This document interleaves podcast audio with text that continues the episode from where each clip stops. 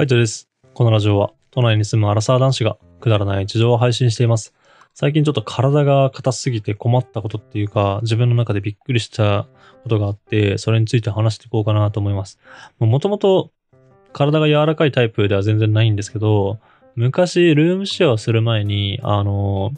肉離れを軽い、軽いね、軽い肉離れを起こしたことがあって、で、その時に、その、通ってた接骨院の先生から、まあ、やっぱ柔軟をしましょうみたいな。で、柔軟をすることによって、筋肉とか、まあその、体の柔らかさみたいなのがつくわけですけど、ついたからといって別に怪我するわけではないみたいな。怪我するわけ、あ、怪我、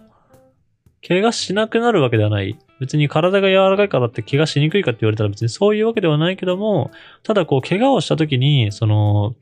ストレッチができる、その柔軟性があれば可動域が広がるんで、よりこうピンポイントに怪我したところにこう、まあ、なんだろう、あの、効果を当てられるとか、あとは運動後とかにこうストレッチとかをするときに、まあ、よりこう細かいところまでね、あの、体をほぐせるっていうか、ちゃんと筋肉を、あの、筋肉の緊張みたいな疲労とかをほどけるみたいな、そのためにこう、えっ、と、柔軟をした方がいい、ストレッチをした方がいいって言われてて、で、その時は、まあ結構、なんだろう、真剣に取り組んでたんですよね。その柔軟っていうか体の、まあ柔らかくするっていうことに。で、足なんかも、あの、本当ね、えーっと、肉離れを起こしてから、まあ結構真剣に取り組んでて、開脚っていうのかなあの、足を広げて、で、こうベタってつくような感じ。で、そのベタってつけるまでは全然いかなかったけども、割と開脚はできてたんですよね。あともうちょっと頑張れば、まあベタってつくかな、みたいな。そんぐらいまで結構柔らかくなってて、割と自分の中では、まあ頑張ったなっていうか、まあこんぐらい柔らかくなるんだなって人間っていう風に結構思ってたんですけど、ルームシェアを始めてから、ちょっと、うん、その、なんだろう、ストレッチするみたいな時間がなくて、結構サボりがちで、で、そのままこうズルズルと来てしまってね、えー、多分3年ぐらい経ったのかな、そんぐらい経って、最近、スポッチャに行ったっていう風な話をしてましたけども、なんかこう、足の、右の足のね、付け根がちょっと張るな、みたいな。なんかこう、足を持ち上げた時とかに、すごいこう、違和感がある。なんか筋肉がこう凝り固まってるなっていう風な感じがして、で、まだその、スポッチャを行った後っていうのは登山を控えてたんでね、ちょっとその登山をするのに、こんな足の付け根のこう疲労を抱えたままじゃ無理だなって、まあ、言ってて、ちょっと他の人にも迷惑かけちゃうかなっていう風にちょっと思ったので、しっかりストレッチをしようって思ったわけですよ。で、実際ストレッチを始めてみると、なんか思ったよりも自分の体が硬くて、なんかこんなに曲がらないのかなとか、足が。あとは、その、開脚自体も、こんなにこう足広がらないんだってちょっとびっくりしてしまって、最初に、まあ、もともと硬かったんでね、あの、最初にやった時に戻っただけなんですけども、あの、こんなにも、まあ一気に、まあ3年もやらなかったらそうかもしれないけど、こんなにもあんだけ頑張ったものが、あの、なくなっちゃうんだなってちょっと改めて思いました。まあそれをね、あの、受けてから、ちょっと、あの、もう一回ストレッチとかをね、あの、しっかりしていこうかなっていうふうに思いますけども、やっぱ体がこう、硬すぎるせいなのか、今回その足の付け根っていうのかなそこにこう疲労が溜まってしまったし、あとは、あの、お尻の筋肉が結構凝り固まってくると、腰痛とか腰の痛みにつながるみたいなんですね。で、今このラジオを話してるタイミングは、もう登山とかも終わってるタイミングなんですけど、結構やっぱお尻の筋肉ってのを使ったみたいで、あの、腰まで引っ張られて、今痛いような状態で、まあなんとかしてね、この早くこの筋肉の凝りっていうのかな、そういうのをほぐしたいような、ほぐしていきたいような感じはするんですけど、ちょっとやっぱまだ体が硬すぎて、いろんなストレッチがなんかできないでいるような状態です。昔とかは、ほんと高校の時とかも、あとはその、タグラグビーで、えっと、肉離れを起こした時とかも、結構体、あの、股関節とかそういうところの柔軟性は上がってきてたんで、割といろんなポーズでストレッチはできたんですね。だけど、その昔やってたストレッチのポーズをしようとすると、なんか全然できなくて、もうなんか知らないけど、すげえ、なんだ、あの、前やってたポーズのくせにめっちゃ手こずるとか、あとは、前やってたポーズにすらいかない？なんか足がそこまで上がらなかったり、体がそこまで折れないみたいな。なんかそんな感じで今ちょっと苦労してます。まあもうちょっとね、本当あの、定期的にだけでもいいから、あの、ストレッチは続けておくべきだったなっていうふうに思いました。筋トレとかもやっぱね、大事だったりとかすると思うんですけどもね、あの、高校の時に聞いたのは、毎日筋トレをするよりも毎日ストレッチをする方がいいって言われて、で、まあその言葉を聞いてからね、少しはこうストレッチを続けるんですけども、まあ人間なんですぐサボっちゃいますよね。ちょっとどうしても、なんかこう、明確な目標がなかったりとか、あとはこう、今日はもう忙しいからとかもう寝るだけだからいいやみたいなね、そんな感じになっちゃうとやっぱどうしてもサボってすぐ寝ちゃったり、うん、してます。まあだからそれをちょっと今回ね、あのー、なんだ、山登り前のこの足の付け根の疲労だったりとか、あとはその筋肉、腰の筋肉の凝りだったりとかね、そういうのを改めてこう実感したので、またなんかストレッチとかを始めようかなって思いました。まあもともと体が硬いタイプなんでね、あの、別になんか昔に比べてより硬くなったかっていうわけではないんですけど、ちゃんとストレッチをしてた時に比べたら、すごい体がこう凝り固まってるっていうか、あの昔の状態にまた戻っちゃったなーって、あの、そういう風にちょっと感じたので、まあ、最初の状態、えっ、ー、と、昔の状態っていう、戻すっていうよりかは、またこう、少しずつ少しずつね、あの、柔軟性が上がるように、まあ、気をつけていきたいっていうか、ストレッチを続けていきたいなっていうふうに思います。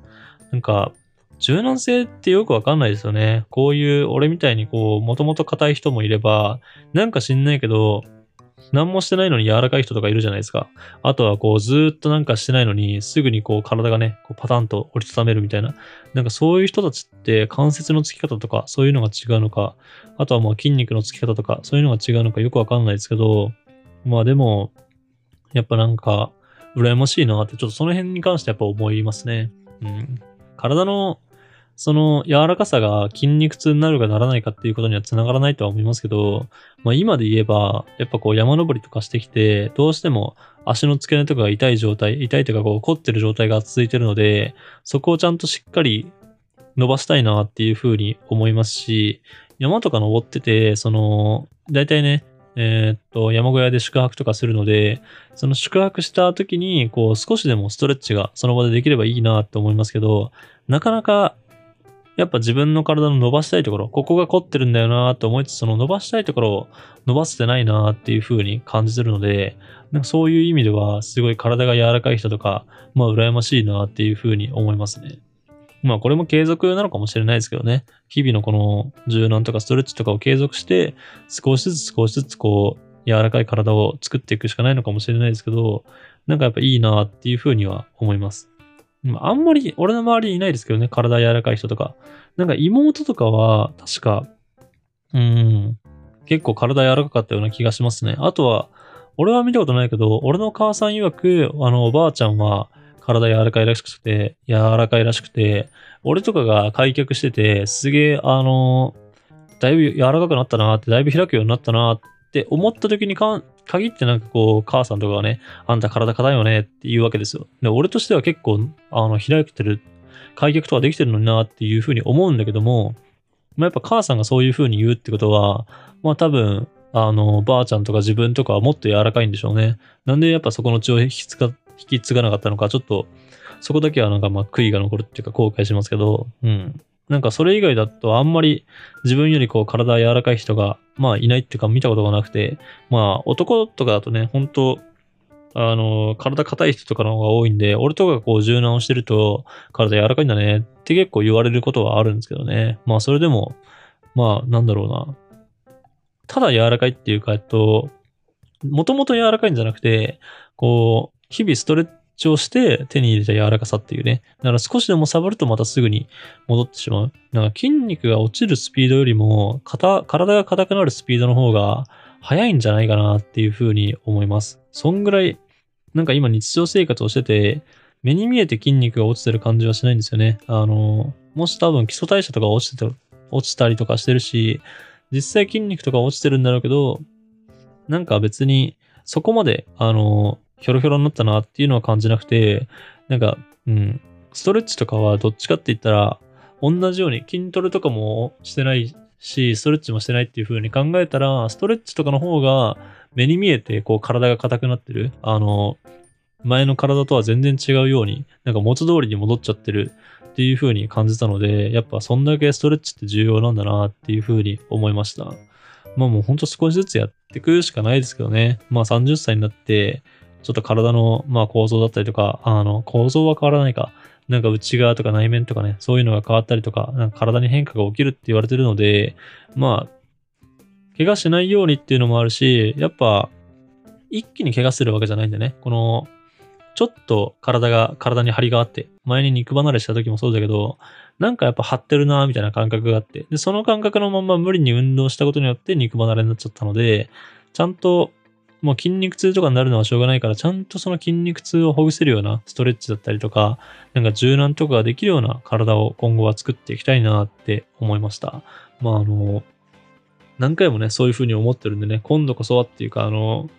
そういう痛い思いをしないとなかなか治らないところではあるんだけども、今また